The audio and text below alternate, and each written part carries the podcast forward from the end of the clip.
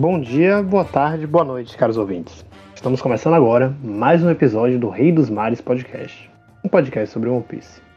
Dessa vez, de uma versão mais curta, tenho aqui comigo o nosso querido professor Gerge. E aí, pessoal, beleza? E o nosso mestre professor Lucas. Salve, rapaziada. Apesar de deixar nosso querido amigo flamenguista agora, muito em breve é o capítulo sobre quem vai jogar no Vasco, né?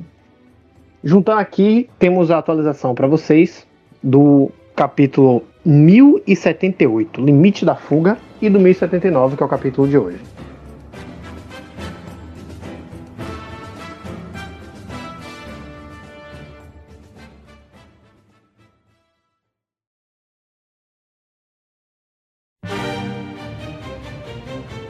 A gente já começa o limite da fuga com a conclusão daquela história de capa e vimos Judge e o Caesar fazendo uma aliança, né? Os novos Meds. Que era algo que eles já constataram ao longo da história de capa que o problema deles realmente não era um com o outro, mas com o Vegapunk. Porque eles queriam uma construção beligerante e o Vegapunk não, ele só queria fazer do mundo um lugar melhor, por assim dizer. E eu achei isso bem legal também, porque isso é algo que pode e deve, muito provavelmente, reverberar na história, né? Que a gente tem lido.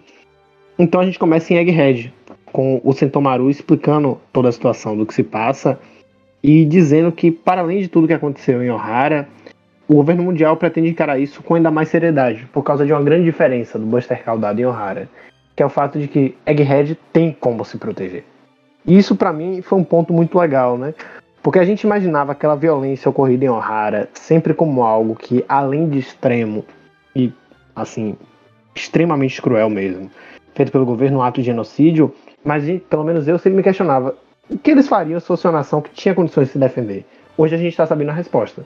Tanto que existe a ideia de um Gorosei se deslocando para lá. Essas sutilezas, quando a gente vai parando para ter ideia, leva a imaginar também o que pode ter acontecido com o Reino Antigo. Não sei se vocês concordam comigo nessa. Logo na página seguinte, a gente tem um andamento, né, no Fábio Phase, onde eles estão falando, ó, aprendam com o passado imagine o que fazer aqui. Então, Setomaru, ele quer que tenha a evacuação da ilha para que as pessoas possam sobreviver, diferente do que ocorreu em Ohara, né? E por fim, a gente vai para o laboratório, onde o Sop e Lily estão já estão transformados em pedra, né? E apenas o Frank tem uma parcela dos seus movimentos agora pela Serafim da Boa Hancock, que se mostrou forte pra caralho e me leva a pensar naquela discussão que o Barba Negra teve sobre o poder dos Serafins, né? Porque a Hancock falou pro Barba Negra que apenas ela pode transformar em pedra. Se ela morrer, a pessoa continua no formato de pedra. Será que o mesmo se aplica pra Serafim da Hancock? Tem algumas coisas assim que estão me deixando bem curioso pelo andamento do mangá. Não sei como é que vocês veem, eu queria saber a opinião de vocês agora. É assim, é, eu acredito que sim, né? Deve seguir a mesma lógica. Não à toa ela foi clonada dessa forma, né? Para aproveitar o fator beleza que a boa Hancock ela tem à sua disposição. Então, é, dentro dessa perspectiva, eu acredito muito que a fruta dela funcione da mesma maneira no sentido do, de libertar o indivíduo. E eu acho que um fator também muito interessante é, nesses últimos nesse último capítulo também é a questão do é, diríamos que comportamento né deles já que uhum. a galera descobriu como é que se dá a funcionalidade dos dos, dos serafins e chega um determinado momento que o, que o, o Luffy e o Rob Lute eles simplesmente falam quando é que as suas chamas elas vão ficar mais fracas, né? Ou seja, Será que o Vegapunk ele projetou os serafins de tal forma que as chamas necessariamente que eles possuem, elas não se extinguem? Ou seja, eles têm esse hack full o tempo todo? Caralho, isso é algo a se pensar. Eu não tinha parado é, pra, pra levar esse acho. ponto. Eu também concordo que, com o Lucas que eles devem, devem preservar todos os poderes do, daqueles que eles foram clonados, né? E só que com a diferença da a questão deles ser Vegapunk Vega, Vegapunk falou deles serem mais evoluídos, é que eles têm esse poder sobre-humano físico, né? Que é... Uhum. E aí entra essa questão aí que o Lucas falou, né? Que pode ser que nem a, a o defeito, não, a fraqueza que os lunarianos tinham, eles tenham, porque o Vegapunk corrigiu, corrigiu isso. Sim, sim. É algo a se pensar e que, por vezes, me deixa curioso também. Logo em seguida, a gente vê a Serafim da Hancock. Fica implícito que ela matou Pitágoras, mas infelizmente, em One Piece a gente não acredita mais em morte, né? Que para mim, volto a. Eu sempre reitero isso porque eu acho que é um, é um ponto principal. O problema de Oda, para mim, o problema maior dele não é apenas não matar, mas fingir que matou. Porque isso vai fazendo com que, no momento em que eventualmente alguém morrer, a gente não vai conseguir sentir o peso dessa morte. E é algo que me incomoda bastante. Toda vez que eu leio One Piece e eu vejo uma cena dessa, a gente olha e fala, ah, tá, foi uma explosãozinha. Logo em seguida a gente vê o grupo do segundo andar, né? Que temos Chopper e Robin. E eu achei bem legal essa divisão entre eles, né?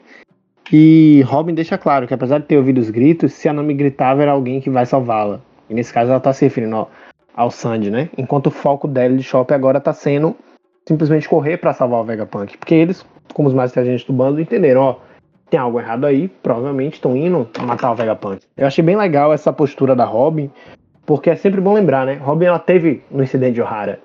Então ela sabe o modus operandi do governo, e embora até então não seja sobre o governo, já que os serafins estão rebeldes e aí atacando eles, fica implícito o seguinte, ó, tem algo errado aí. Se a CP0 veio para cá, significa que o governo quer que mate e essa história toda tá estranha. Eu achei bem legal destacar Robin e Chopper juntos nesse capítulo, né? e apresentar eles dessa forma. Enquanto isso, Brook, sem condições nenhuma de enfrentar o, o Serafim do Jimber, o nosso Jim Baby, e o Sandy simplesmente intacto, levando um ataque na cara e pergunta pro Jim Baby ele entende o que significa o poder do amor. Isso foi algo que me deixou curioso, principalmente tendo em vista as histórias de capa, né? Que me leva a pensar no que Judge ele conseguiu atravessar a genialidade de Vegapunk nesse ponto em específico. Porque a gente pode observar o seguinte: se ele lutando contra um Serafim, e aqui eu não vou não vou entrar nessa rivalidade de Sanji versus Zoro, né? Mas a gente vê que Zoro tá com o Luffy e estão passando mal peitando o Serafim de Mihawk. Se a gente entender, ah não, é porque o Serafim de Mihawk é foda que nem Mihawk. Tranquilo, a gente poderia até olhar dessa forma. Só que tem uma coisa que me chamou a atenção.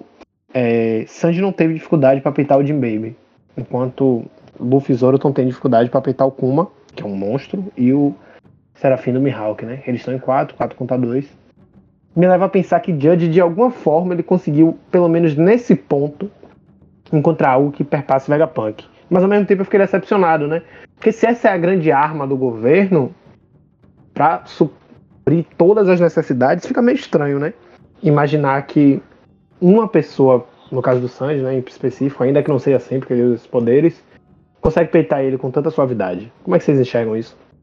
Não, mas, mas tem que ver que é o Jim Baby ainda, né? Então, teoricamente, o Jim Baby ainda, que ainda não tem, acumulou experiência, ainda tá, na, acabou de nascer, já tá peitando um cara com muita experiência e que é uma das asas do que vai ser o Rei dos Piratas. Então, tipo, ele já é muito forte. Isso que ele foi, não foi clonado do, do Shibukai mais forte, né? Porque os outros são mais fortes. Os, o, os que o Luffy e, e o Zoro estão lutando são os mais fortes, são dos Shichibukais mais fortes.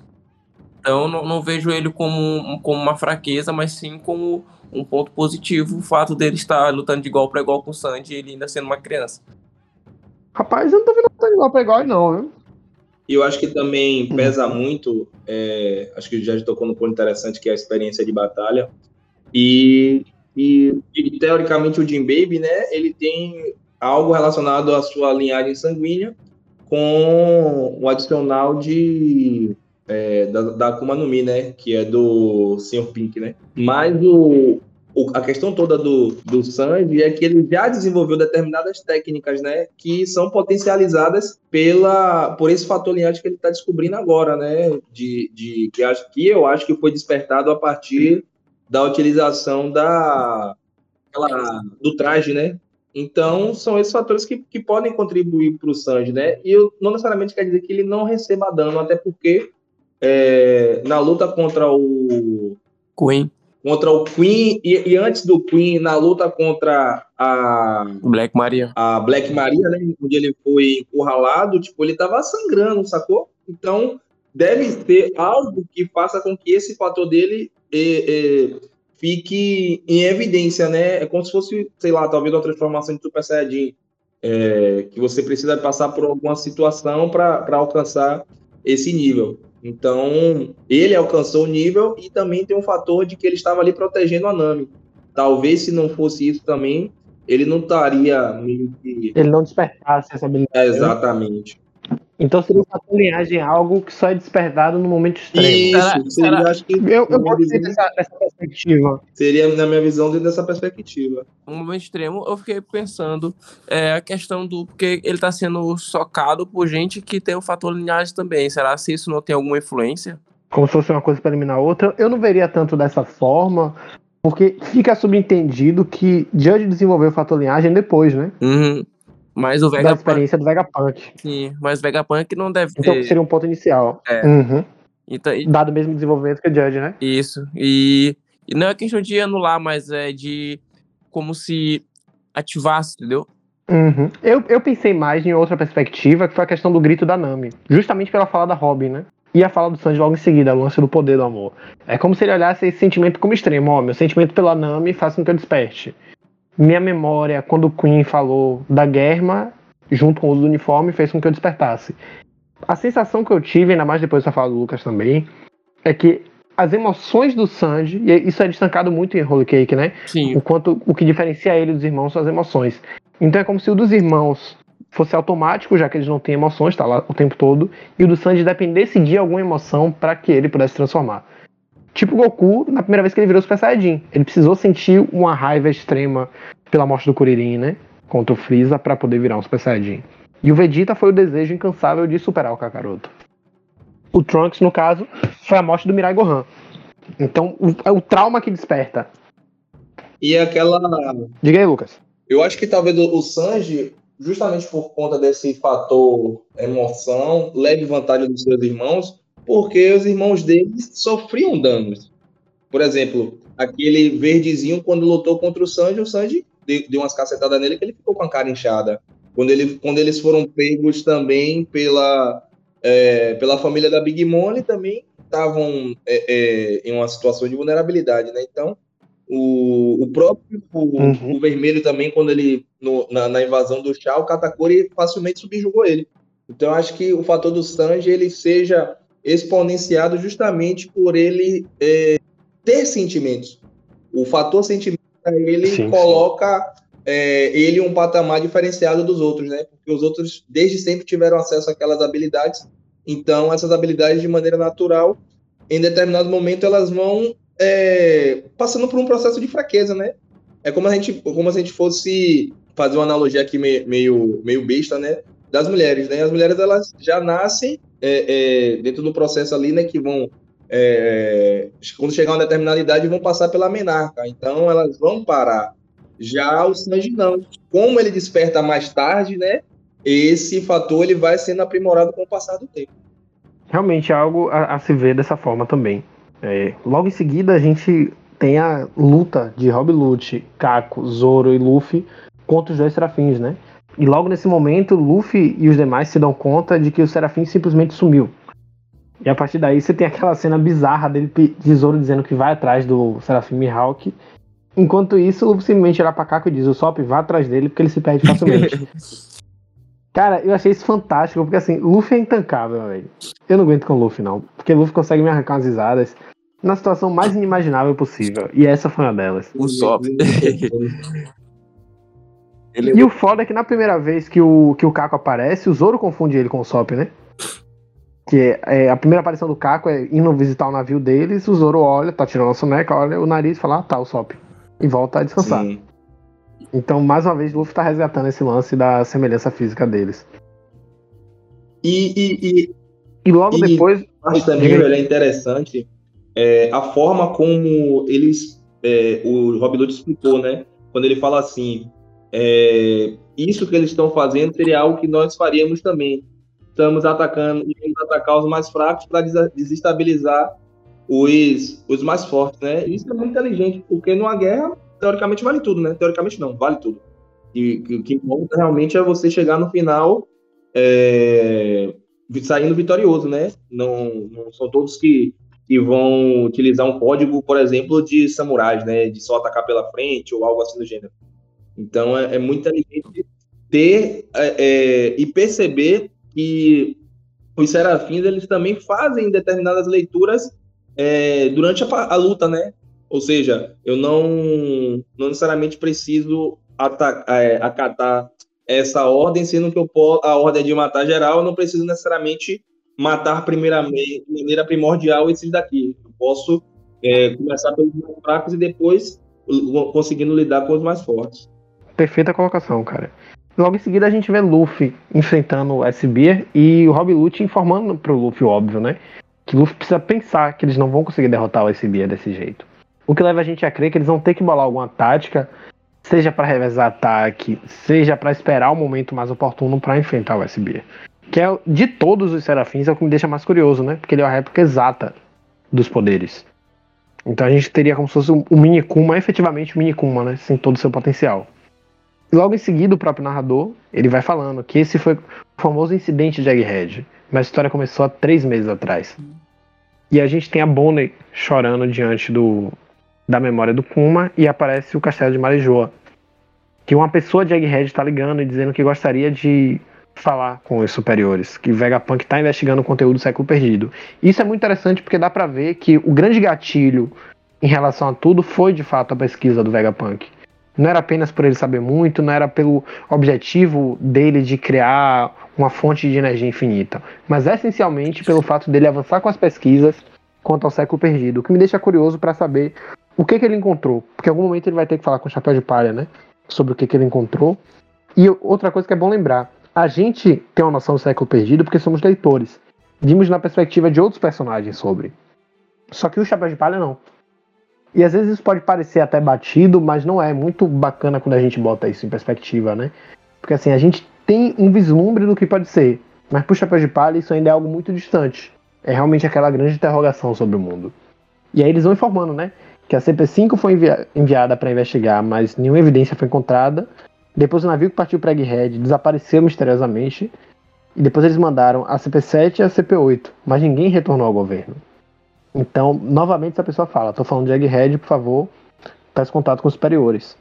E aí sim que os Goroseis decidiram assassinar Vegapunk e para isso eles mandaram a CP0.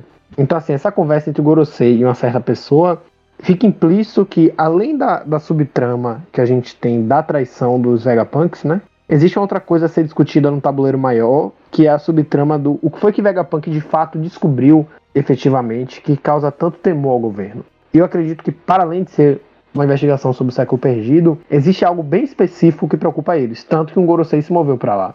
Diferente de como foi a primeira vez com a morte em Ohara, né, o genocídio de Ohara. Porque os Gorosei sentiram, dá pra ver na cena do genocídio que eles olham tipo, porra, o professor ele já era respeitado no mundo todo, e agora, dialogando com o início do capítulo, a grande diferença é que se Vegapunk tiver acesso a certos conteúdos, ele teria condições de trazer isso de volta para se defender. E aí é a grande diferença de Ohara. Como é que vocês enxergam isso?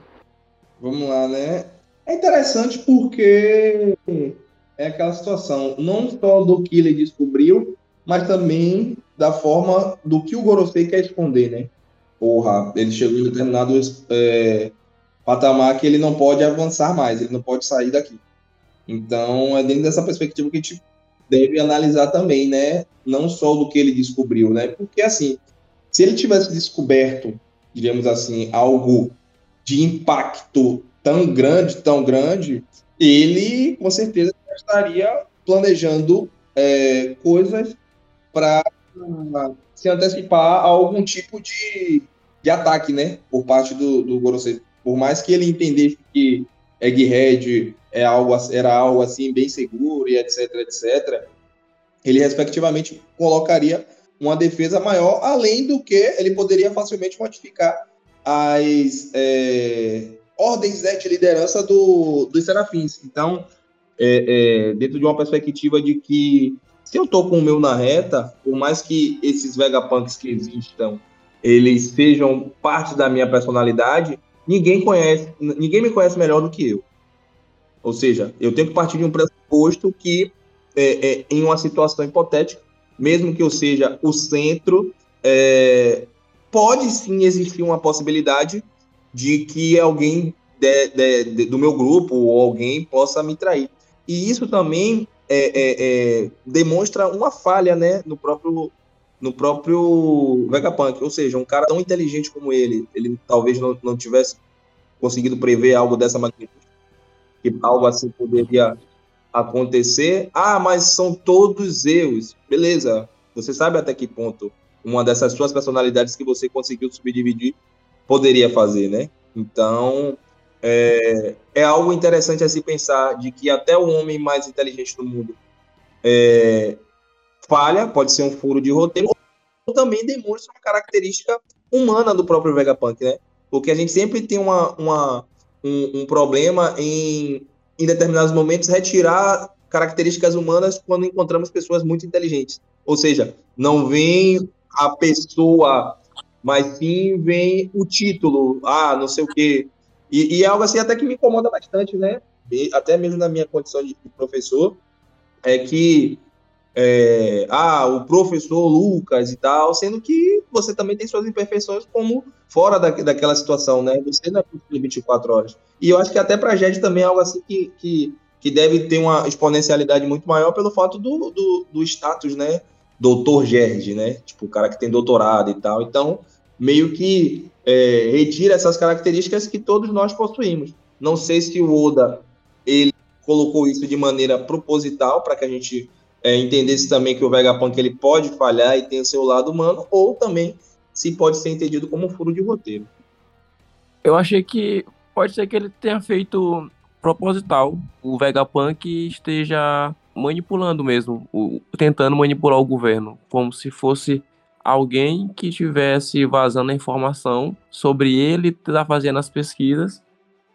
Mas por quê? Porque ele é meio que preso ali, né? Então ele queria se sair, só que ele precisava de alguma forma para isso, algum, algum pretexto para isso. Eu acho que o Vegapunk ele tá fazendo isso de propósito, porque eu não acredito que ele não tem controle sobre os outros Vegapunks, até porque tudo é reportado para ele. Então acho que ele, ele tá pensando em alguma forma, talvez, porque assim, ó, o Vegapunk ele não trabalha pro governo, não trabalha para ninguém, ele trabalha só para ele. Então, talvez, é, por mais que ele tenha descoberto algumas coisas, ele ainda, ainda não sabe o suficiente para fazer a, sei lá, cumprir o propósito dele, né? O, o, real propósito dele, não essa história de energia infinita que ele tanto fala. O real propósito dele. Só que ele precisa ter mais liberdade para fazer as pesquisas dele. E então ele vai ter mais liberdade sendo protegido por um pelo Yonko, né? eu acho que ele tem mais liberdade do que pelo governo, porque com o Yonko ele vai fazer o que ele, teoricamente, né, um pirata, ele pode fazer o que ele quiser. Com o governo não, ele vai ficar meio limitado. Então ele tá nessa jogando dos dois lados para poder ele ter a liberdade de conseguir alcançar os objetivos dele. Não acho que é furo de roteiro. Enfim, esse é meu palpite. Mais adiante a gente vê que o que o governo não esperava era a chegada de Luffy no Novo Mundo, né? Ainda mais agora o Luffy Nika. E a gente vê, né, que isso deixou o governo inquieto. Então a gente vê aí o Akainu e o Gobachev do Gorosei. Esse lance também me deixou curioso, né? Que é como se, de certa forma, eles têm uma preocupação em Luffy entender o significado do século perdido. E aí eu acho que entraria aquela coisa do Luffy como Nika, né? De você entender que se o Deus do Sol souber a relevância daquilo que aconteceu, ainda que seja Luffy do Chapéu de Palha sabendo a relevância disso, as coisas mudam. É sempre bom lembrar, né? Vegapunk é amigo de Dragon, talvez o governo não saiba disso, mas Luffy é filho de Dragon e o governo sabe disso. Muda muita coisa quando a gente para pra olhar isso, né? Tanto fica que a conclusão do incidente no dia seguinte causaria ao mundo inteiro um choque inimaginável. O que eu imagino que possa acontecer é realmente Luffy bater de frente com o governo, seja matando um Gorosei, seja sendo sequestrado, ou o que quer que possa acontecer, mas de uma forma ainda mais dramática do que a gente imagina. De uma forma que não dá para encobrir. Ou até mesmo o Dragon aparecendo, alguma outra figura maior aparecendo e causando um conflito nessa ilha. Um conflito desastroso dentro dessa ilha, né? Algo que já era para ser ruim se tornar ainda pior. O que é bom lembrar é o seguinte: o Gorosei fez um movimento que eles não costumam fazer, que é eles mesmos irem atrás de algo, e foi junto com o Kizaru, que é um cara muito forte. Que a gente às vezes subestima Kizaru, né? Porque assim, apesar de eu achar que a Akuma no Mi dele é muito forte e é nefrada no, no mangá, ele continua sendo forte pra caralho. E logo em seguida a gente vê Vegapunk, né? Descobrindo quem é o real culpado por tudo isso. E ele descobre que é York. E faz sentido quando a gente pensa que o lance da York é ser a parte dele do desejo, das necessidades físicas. E dentre essas necessidades, a ambição, que no caso dela é de ser um Tenryubito. E ela passa a fazer aquilo que em várias histórias de clone a gente vê, né? Que é o clone chegar à conclusão de e se eu fosse o único? Como isso aconteceria? A gente vê até no Homem-Aranha, a saga do clone, a discussão entre Peter Parker e Ben Reilly, entre tantas outras obras, né? Para mim foi bem legal essa forma de encerrar o capítulo. Apesar de ele não ser um capítulo incrível, ele é bem redondinho. Eu acho que ele funciona muito bem como uma transição entre o capítulo anterior e esse. Quando lançar o volume do mangá, eu acho que ele vai ser um capítulo ainda melhor. Ele vai passar como se fosse uma parte arrastada para conectar um ao outro.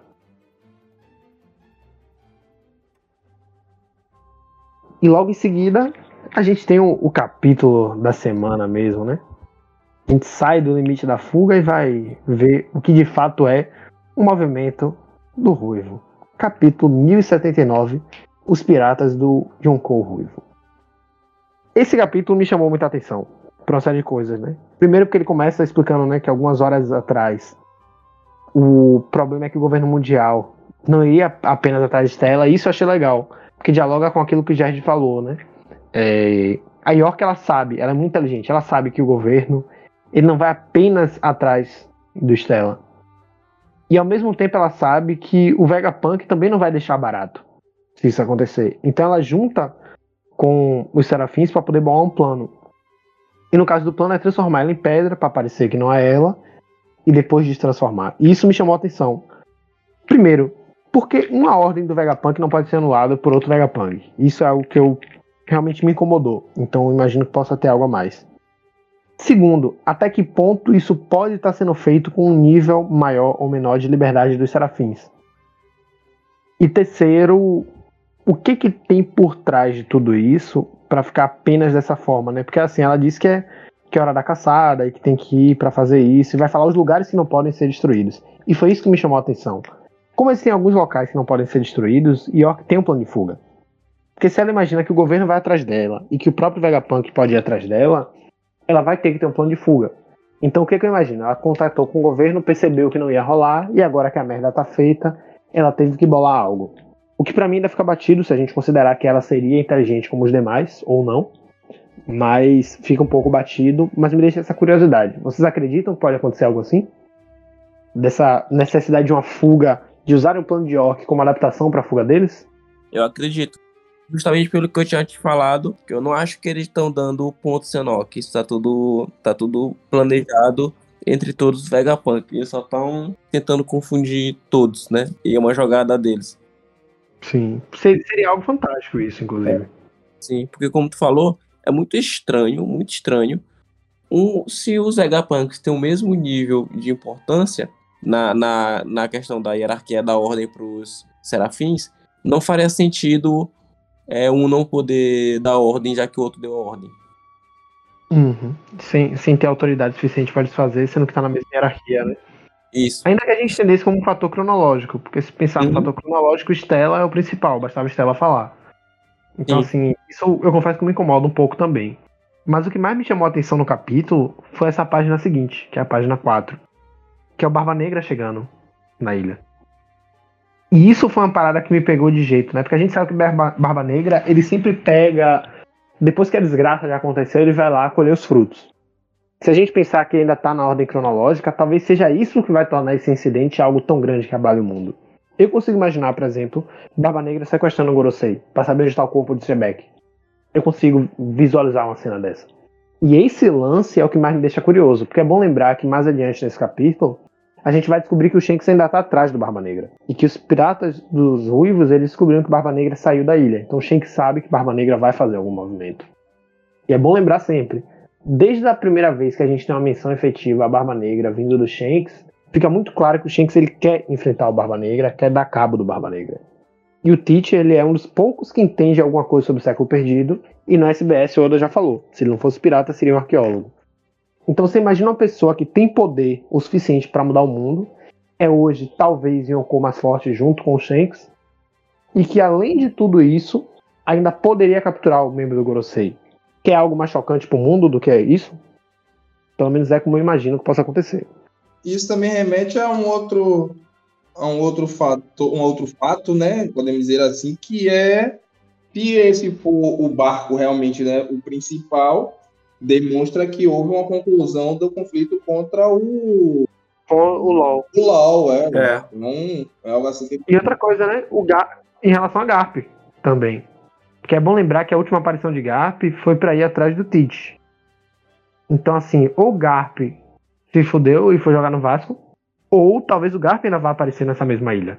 E poderia ser algo bem importante também, né? Até mesmo a morte do, do Garp na frente do Luffy. Quando falou que poderia aparecer o Dragon, eu pensei no Garp aparecer. Eu acho que faria mais sentido o Garp aparecer, porque, tipo, seria algo que chocaria mais o mundo, porque o, Gar o Garp tem o status de herói, né? Uhum, Mas eu, mas eu não acho, talvez, que o Garp ele vá, vá falecer agora, não. Não acho, não. Não, eu também acho que não. Eu acho Eu acho que ele isso na Guerra Final. Pode ser. E eu acho que é, é, essa, essa questão do que pode abalar o mundo é justamente uma, uma guerra generalizada naquele momento, né? Porque o Barba Negra está indo para lá, pode ser que o Garp esteja é, é, no seu encalço, por exemplo, e a partir dali que essa guerra ela se desenvolve. Então, pode ser algo dessa, dessa magnitude que vem acontecer, que chocou o mundo, né? Uma super guerra entre é, dois Yonkou, a Marinha e o Gorosei. Então, é algo assim que realmente abalaria as estruturas. Até porque, tipo, o Garp é forte, o Kizaru é forte, e eu acredito que o Gorosei é forte, não, eu não acho que ele seja fraco. Eu também acho que eles Então- são fortes.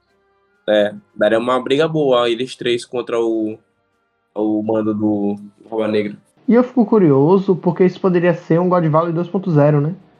Porque É, assim, a gente viu um momento que a Marinha e Piratas tiveram que se juntar para enfrentar uma ameaça maior. E Barba Negra hoje ele tem a Akuma no Mi, a dele, a Yami Yami no Mi, e tem a Akuma no Mi do Barba Branca, que por si só já é um poder absurdo.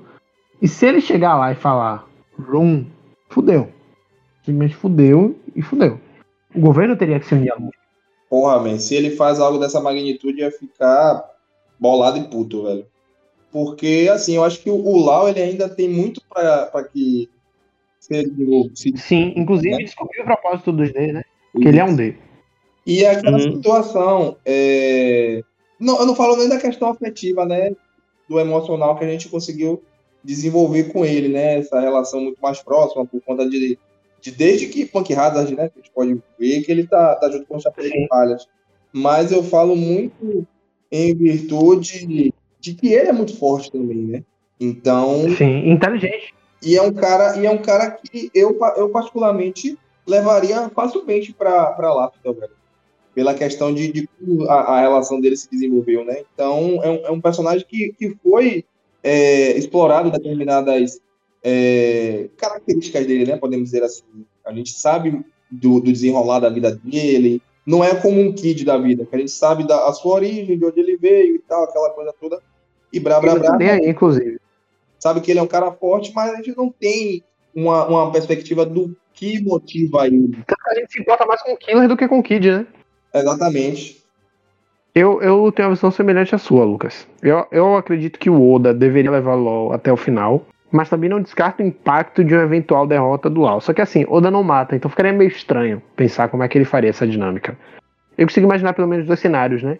Que no embate entre LoL e Teach, LoL conseguiu fugir, de como alguma forma tentar salvar seu bando, ou que a chegada de Garp até o local de embate pudesse ter feito com que o Barba Negra tivesse que mudar de planos mais uma vez, do mesmo jeito que foi quando o Rayleigh chegou no lugar da luta. Mas seria meio estranho também ele se repetir em relação a isso, né? Outro combate interrompido. Não sei, eu tô, eu tô muito curioso pra saber como vai ser essa chegada do Barba Negra em Punk Hazard. E, e, e- e algo assim que ainda me incomoda assim, nesse, com, com o Teacher, né? É o fato dele ser forte e é, Viver fugindo. ele exatamente ele evita conflitos, né? Tipo, é um cara que ah, Uhum. vou sair pela tangente e tal. Ele é um cara que vai pro conflito quando ele tem praticamente a certeza de que vai sair vencedor. Ou algo assim. Então, É, uma parte de mim gosta disso e outra se incomoda, sabia? Porque se por um lado ele é um puto estrategista, por outro lado fica bem covarde. É, diríamos que, ele, que é meio como se ele fosse um sopo com, com um poder descomunal. Seria assim, mais ou menos. Mas às vezes eu tenho a impressão de que isso também. aquela teoria das múltiplas personalidades, né? Dele ser mais de uma pessoa. Uhum. Talvez ele tenha esse lado engenhoso, inteligente, tem aquele lado violento e escroto, que foi o lado que matou um companheiro de bando, e tem o lado covarde, que é o que vive dando a fuga. E isso me deixa muito curioso para saber, né? Até porque tem aquele lance dos dentes, né? Que o dente dele muitas vezes muda de lugar e por aí vai. E Oda não ia errar a mesma coisa tantas vezes. E um personagem tão estranho, né? Que tá sempre mudando e sendo incoerente, aparentemente incoerente. Barba Negra é um dos personagens da obra que mais me chama a atenção por ser um pirata de verdade. Ele é um pirata raiz. Poucas ideias, sabe? E mais, mais adiante no Novo Mundo, a gente tem Elbaf, né? Com os piratas Kid chegando. Acho, acho que, acho que Gerd já falou alguma coisa aí. Fala aí, Gerd. Oi, Gerd. Foi mal, não consegui ouvir, não. Diga aí, mano. Não, foi porque tu falou a questão dele se dividir, né? De ele poder ser mais de uma pessoa. Uhum. É, a gente vê o Vegapunk sendo várias pessoas diferentes, né? Então abre essa, esse precedente para ele ser mais de uma pessoa. Só que a questão é que o Vegapunk você vê claramente as pessoas separadas. E no caso do Barba Negra, não. É como se ele fosse vários em um só. Porque na, em Marineford ele usou tanto a mão esquerda quanto a mão direita ao mesmo tempo, né? Para mostrar uhum. os dois poderes dele. Sim. A não ser, isso, a não ser, isso, a não ser que o outro eu dele ficasse dentro do black hole e ele conseguisse tirar sem, é, assim, tirar o, o outro eu dele, né? E fazer tipo uma superposição de estados lá e e uma parada interessante também, né, que a gente tá, que é, já que está no Barba Negra, é a gente voltar só um pouquinho nos capítulos e quando ele encontra o Lau, ele, ele fala assim, né, eu estava curioso para qual dos três pirralhos eu iria encontrar quando é, vocês saíssem daquele local, né, de Wano. Então, ele estava esperando algum dos três, né? Ou seja, ele tinha noção de que ele poderia se bater com um dos três. Talvez tenha se bater, talvez não, né? Eu acho que ele se bateu com, teoricamente, o mais fraco no sentido de pessoas que estão ali com ele. Podemos dizer assim, né? O bando de Lau, ele é um bando, é, digamos que... Bem mais fraco demais. Exato, é um bando que não há uma proporcionalidade, né? Na, no quesito uhum. poder. Então, ele fica devendo bastante, já que só tem o capitão como um cara diferente. Então, para o Barba Branca, ou para o Barba Negra, perdão, é, é, foi até muito interessante ter encontrado esse batido com o Lau. O Lau e um bando que daria menos trabalho para ele, né? Porque, assim, apesar da experiência em batalha, dele serem do, do North Blue, o que me chama a atenção também é isso, né? Que o Lau fala que eles têm experiência em batalha naval e isso fez diferença. Aparentemente fez diferença na batalha deles. Só que se você parar pra pensar, o Chapéu de Palha contra o bando Barba Negra seria uma batalha mais equilibrada. Tanto que essa é a tendência que aconteça, né? A gente consegue imaginar facilmente quem é que vai enfrentar quem. No bando do Kid, apesar de ser um bando que eu considero fraco também, você tem o Killer, que é um cara muito forte. Killer é um cara muito forte. E ele se mostrou valioso na luta contra dois Yonkous. Já no bando do LoL, você tem o LoL. Basicamente ele sozinho ali, bolando estratégia, lutando e pensando em tudo. Isso que você falou também me chamou a atenção agora sobre o Shanks, porque nesse capítulo deixa bem claro, né? Até o Kid ele surpreende por ver tanta gente fraca que faz parte da aliança, da frota do Ruivo. E depois a gente entende que na verdade a frota do Shanks ela é muito mais quantitativa do que qualitativa e que são pessoas que ele protege, efetivamente. Não é apenas um, um bando integrado, nem a grande frota Chapéu de Palha. Mas são pessoas que, por estarem sobre a bandeira do Shanks, sendo protegido por ele, querem lutar ao lado dele, mesmo sendo piratas fracos. Isso foi uma coisa que me chamou bastante atenção, né? Porque tem muita gente que bate na tecla do Shanks ser um vilão. E eu acho que apesar de ser uma ideia fantástica, os indícios não levam para esse lado, muito pelo contrário levam o Shanks pra ser um cara legal. Muito legal até. Porque basta ver o cuidado que ele tá tendo com pessoas mais fracas. E aí, mais adiante, a gente vê, né? Que todos eles deixam bem claros também, né? Que a frota dele é famosa por ser fraca. Mas por que uma frota fraca causaria tanto temor? Aí a gente entende, não. Além de Elbaf, você tem o Shanks. Que é um cara que o bando dele em si é um bando comunal, pô. E a Sop é o cara que tem o hack da observação mais monstruoso da obra, até onde a gente sabe. Junto com o Shanks. Então são coisas assim que deixam a gente curioso para saber o que tá acontecendo, né? E aí o Luke Hole fala que tá tudo certo e que eles podem tomar conta disso e o Shanks deixa bem claro, né? Em uma postura mais cuidadosa que se trata de um novato com 3 bilhões de recompensa. Não dá para brincar com ele. Eles vão com calma, mas Outra coisa que me chamou a atenção também foi o cuidado do Shanks em querer saber sobre os ferimentos deles. Que ele fala o seguinte: os ferimentos deles no país de Wano já foram curados. E o Yasop ele responde que, como eles estão com bom aspecto, estão prontos para lutar. A Shanks fala: se for assim, então tudo bem. É como se ele dissesse o seguinte: ó, se eu bater neles e eles ainda estiverem machucados, morre todo mundo. Eu não quero matar, eu quero só arrebentar os caras aqui e levar os Road Poneglyphs. E é legal porque a gente vê aqui em paralelo esse movimento, né? O Teach ele tava esperando enfrentar alguém para pegar o Road Poneglyph. E mais adiante nesse mesmo capítulo, isso fica implícito também, né? Porque o Shanks pergunta se há alguma informação sobre o Barba Negra.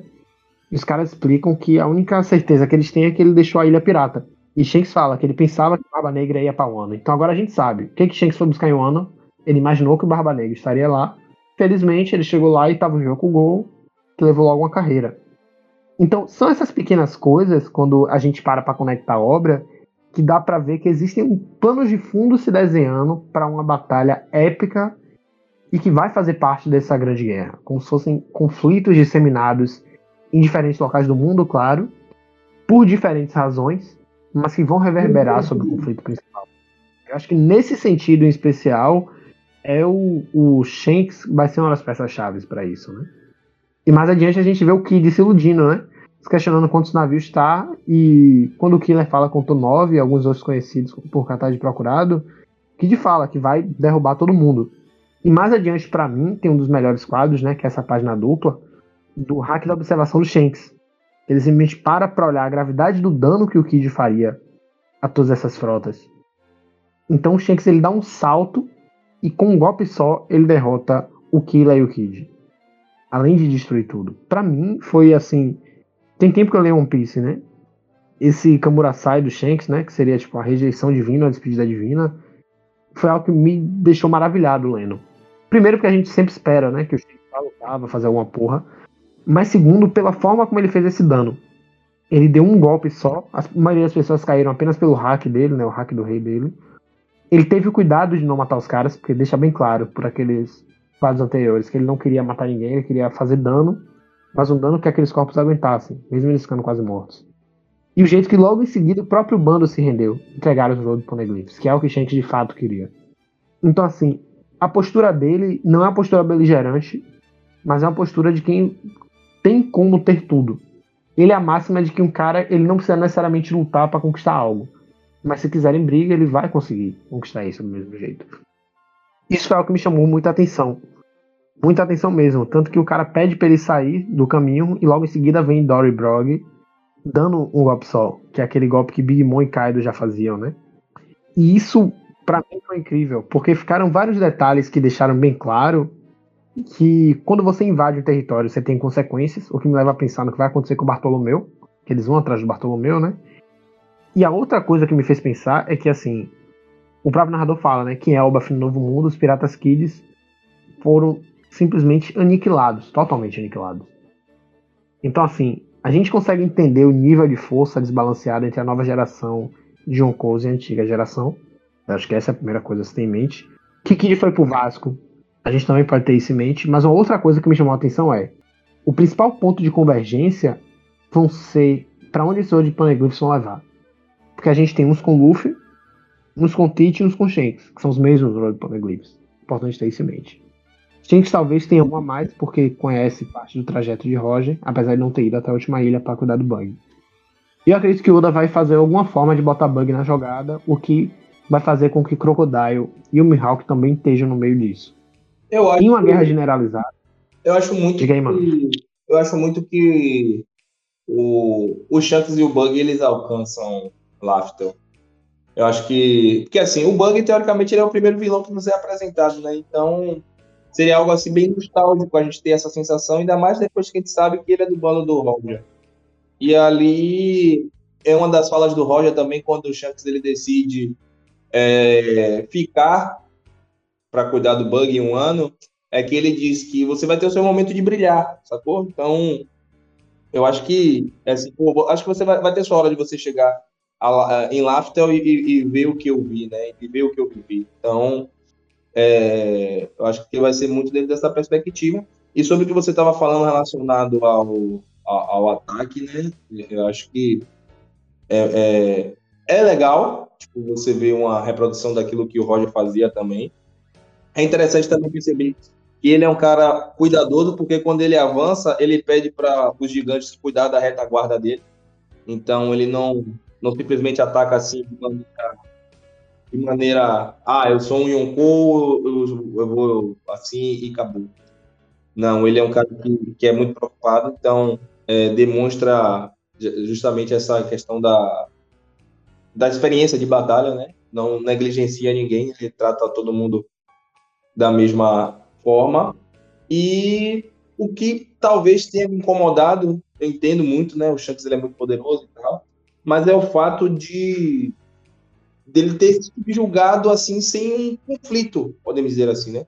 Porque assim, se a gente parar para raciocinar de uma maneira é, tirando o lado emocional e daquilo que daquilo, daquela coisa que a gente constrói com o Shanks, né? Se a gente parar para raciocinar, se uma luta dessa ela tem uma, um desenrolar um pouco maior, a gente percebe que a fruta despertada do, do Kid ela é roubada. Ela é roubada porque ela tem um poder de magnetismo não só para itens materiais, como também para o magnetismo das pessoas. Então, ele poderia facilmente atrair o Shanks, ele conseguiu atrair a Big Mom, porque ele não atrairia o Shanks, né? Então, o Shanks em, em, em, em uma, com a Big Mom faz sentido ela no, no emaranhado de peças dali, porque é um monstro. E com o Shanks em um emaranhado de peças como a Big Mom tava, a gente, porra, como é que o cara vai se sair de uma, de uma situação dessa, né? E a, a, a ferramenta que o Shanks usa é uma espada. Então, essa espada poderia facilmente ser atraída também pelo magnetismo que ele que ele tem. Então eu acho que tem esse questionamento dele ter sido derrotado muito fácil, ainda mais num, num período pós é, é, é, despertar da sua fruta, né, onde ele está no ápice máximo das suas habilidades. Eu acho que o Shanks ele é muito forte, etc. Mas eu acho que o Oda ele foi muito preguiçoso nesse sentido de, de colocar um golpe só, como também é, na perspectiva de que se ele desenrolasse aquela luta por um, um período maior, questionamentos como esse que eu estou fazendo poderiam ser feitos também por outras pessoas. O, o que o que o que está é, em, xeque agora nesse momento é que a impressão que, que todo mundo está de fora é, porra, o Shanks ele é diferenciado acima da média, todo mundo sabe disso, ele é muito forte, tal, derrotou o cara com um golpe, é impiedoso, é, é, é, barril de mil e etc, etc. Mas se a gente para para fazer uma análise um pouco mais minuciosa, deixando a emoção de lado, há falhas, né, para mim. Mas eu lembrei foi do de quando o Golden saiu correndo para bater de frente com o Roger. E o Roger deu uma, deu uma lapada nele, ele, uma capotada só nele. Então eu acho que foi uma, uma referência a, a isso também para mostrar a diferença de poder. E nessa época o, o Oden batia meio que de frente com o Kaido, né? Minha visão é um pouco diferente da tua, Lucas, que é o seguinte, eu levo em conta várias coisas, inclusive esse fator que você trouxe, assim que eu li eu pensei, mas eu também pensei na resposta disso, né? Não sei se você lembra, mas o LoL ele falou que ele aprendeu mais sobre os poderes da Akuma no Mi e Hack depois de lutar contra a Big Mom. Por exemplo, por que, que o poder do LoL não pegava na Big Mom e nem no Kaido? Porque ele entendeu que quando o Hack é muito forte, a Akuma ela vai ter dificuldade em fazer danos diretos, por assim dizer, de influenciar o corpo daquela pessoa. Ele conseguiria usar o Run e o Shambles com outros personagens, mas não conseguia com Kaido e com Big Mom, porque o hack deles era mais elevado. Esse é o primeiro ponto. Segundo ponto é o hack da observação. Shanks e o próprio Kaido ele já tinha enfatizado isso antes. A, por mais forte seja uma Akuma Mi, o hack é o que faz com que você de fato seja tão poderoso.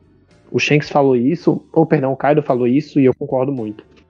Porque fica evidenciado o seguinte: o hack do rei e o hack da observação do Shanks foram brutais nesse capítulo. Ele vislumbrou o futuro, que logo em seguida o Ben Beckman fala: Você viu um futuro muito grave, né? E o Shanks fala: Excepcional. E ele nota que o Kid é forte e que aquele dano poderia ser uma coisa destrutiva para sua frota. E por causa disso ele decide atacar. Tanto que os caras não conseguem prever o ataque. Então você vê Kid incrédulo porque o Shank chegou tão rápido e derrotou ele com um golpe só. Eu acho que não é bem a questão do hype, mas e nem só da emoção. Mas a gente entendeu o seguinte: por mais forte que essa nova geração seja, o próprio Shanks deixa bem claro, né? Que o Kid é um cara forte, que esses jovens são fortes, esses novatos são fortes, que não devem ser subestimados. Tanto que ele falou isso até pro Toro Verde, né? Qual medo que ele tem dessa nova geração. A gente também tem que lembrar que essa geração antiga enfrentou algo muito mais forte e treinou com a turma ainda mais forte, né? Que era Roger, o Barba Branca e Cia. Então, eu não vejo isso como um demérito da escrita do Oda e nem como um problema de incoerência. Mas sim como uma demonstração do quão poderoso é o nível do que está por vir. Porque observe, se Shanks quer tão forte assim, por exemplo, tem esse lance com Barba Negra, e a gente sabe que eles ainda são peças menores, perto do Insama, que aparenta ser algo maior no tabuleiro, o que será que nos falta ser mostrado? Entendeu? É isso que me chama a atenção para uma guerra final. Não, acho que, que faz sentido, né? Acho que talvez sejam visões distintas sobre, sobre uma, uma mesma problemática. Né? Entendo realmente é, é, essa leitura, né? Tanto sua quanto do Gerd, da questão do Camporazar e tal. É, é, a partir daí também a gente consegue fazer outras leituras, né? De entendimento até de outros próprios personagens, como o próprio Mihawk, né? O Mihawk consegue bater de frente com o Shanks, e o Mihawk até mesmo ele prefere, ele tipo, meio que subjuga o Shanks pelo fato dele ter só um braço, né? Então, para ele não seria tão justo, mesmo com o Shanks fazendo tanto estrago com, com o braço. E o Barba Negra, né? Acho que o maior de todos talvez seja o Barba Negra, porque a gente percebe a postura do Shanks é, é, com os inimigos, então ele nunca baixa a guarda. Então, o, o, que, o, o que o Barba Negra fez nele é mérito do Barba Negra, porque ele estava lutando sério com o Barba Negra e o Barba Negra conseguiu infligir dano nele, né? Então, são, são pequenas coisas assim que, que a gente consegue fazer essa leitura é, é, é interessante. E que capítulo fantástico, diga-se de passagem. Verdade. E eu realmente consigo vislumbrar o início de uma guerra. Porque a gente tem isso desenhando, né? Os Gold Poneglyphs na mão dos Yonkous, com a ação do Bug até o presente momento. E você falando do Mihawk, isso me chamou a atenção pra outra coisa. A proximidade do Mihawk com o Shanks e do Bug com o Shanks. Tem grande chance sim da gente encontrar um ponto de convergência entre esses Yonkous. Não necessariamente em aliança, mas até possível, mas me chama a atenção de saber o que está por vir, né? Até porque o Shanks ele deve imaginar, ainda que ele não saiba com profundidade, a relação do Luffy com sua fruta e os dobramentos disso pro Gorosei, assim como Barba Negra deve saber. Confesso que estou curioso e se alguém tiver mais alguma colocação aí, sinta-se à vontade. Eu só queria falar, a gente voltar só um pouquinho no capítulo, é, plano uhum. da própria York, né? Da forma como ela é, passou determinadas orientações para os serafins, né? Se colocando dentro também de uma perspectiva de vítima para que a, a, fuga dela ela fosse garantida.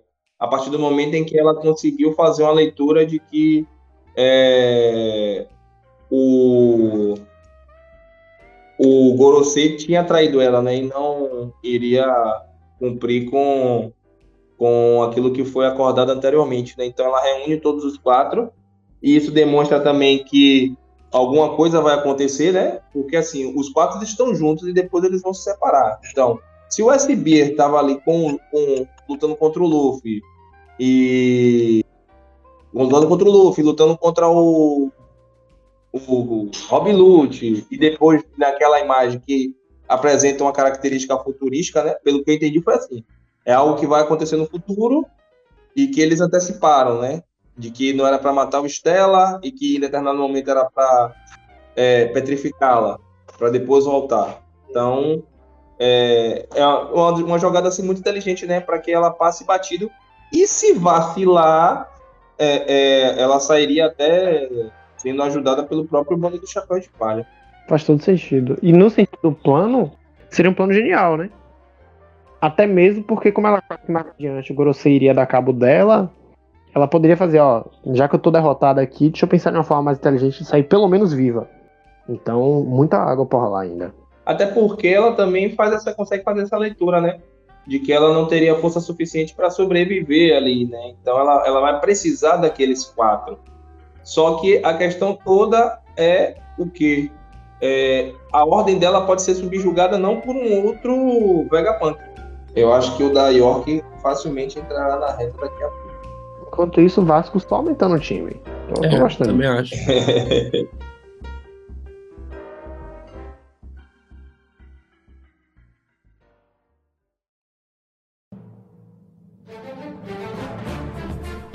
e aí, meus caros? Dica cultural? Dica cultural, eu tenho uma, né? É, Quinta-feira agora vai estrear John Wick 4, Baba Yaga. Então, três primeiros filmes mantiveram é, um padrão elevadíssimo, né? Inclusive, uhum. estou no processo de reassistir os três, né? é, para voltar, entender, refrescar um pouquinho a história. E quinta-feira agora estreia a última parte, né? Vulgo amanhã. Então acho que provavelmente eles vão manter o, o mesmo nível de, de atuação. Então recomendo John Wick e também é, deixo aqui minha, minha, minha homenagem póstuma, né, a, a os personagens do filme, né, que, é, que era aquele ator Lance Riddick, né, que ele fez é, um, um dos mordomos, gerente do, do hotel. Do hotel. Então, infelizmente, na semana passada ele, ele veio a óbito, né, até, até então por, por causas desconhecidas. E ele é um grande ator, uhum. fica só marcado por o John Wick, mas também como por inúmeras outras obras, né? Então, tendo participado até. Especialmente The Wire, que ele é um dos personagens mais importantes da The Wire da HBO, inclusive uma série. Vou deixar aqui como dica cultural essa série, mas prossiga aí, Lucas. E até mesmo em jogos, né? Ele aparece no Dash e no Horizon também. Horizon é um personagem assim, hum.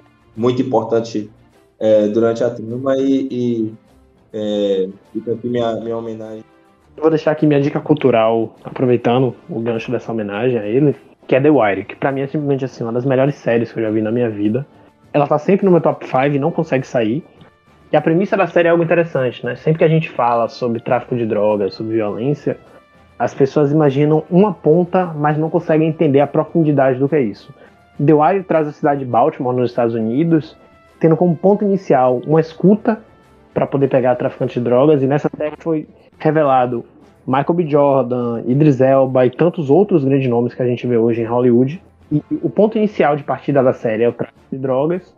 E a partir daí a gente vem para o desenvolvimento do tráfico, do presídio, da cidade, da prefeitura e, por fim, do departamento policial do jornal. Então a gente consegue pegar ponto a ponta algumas questões sociais que por vezes vêm para a gente, além da escola cada temporada tem como foco, em primeiro lugar, a gente sabe que a origem das armas, elas não vêm de uma comunidade, vêm de fora.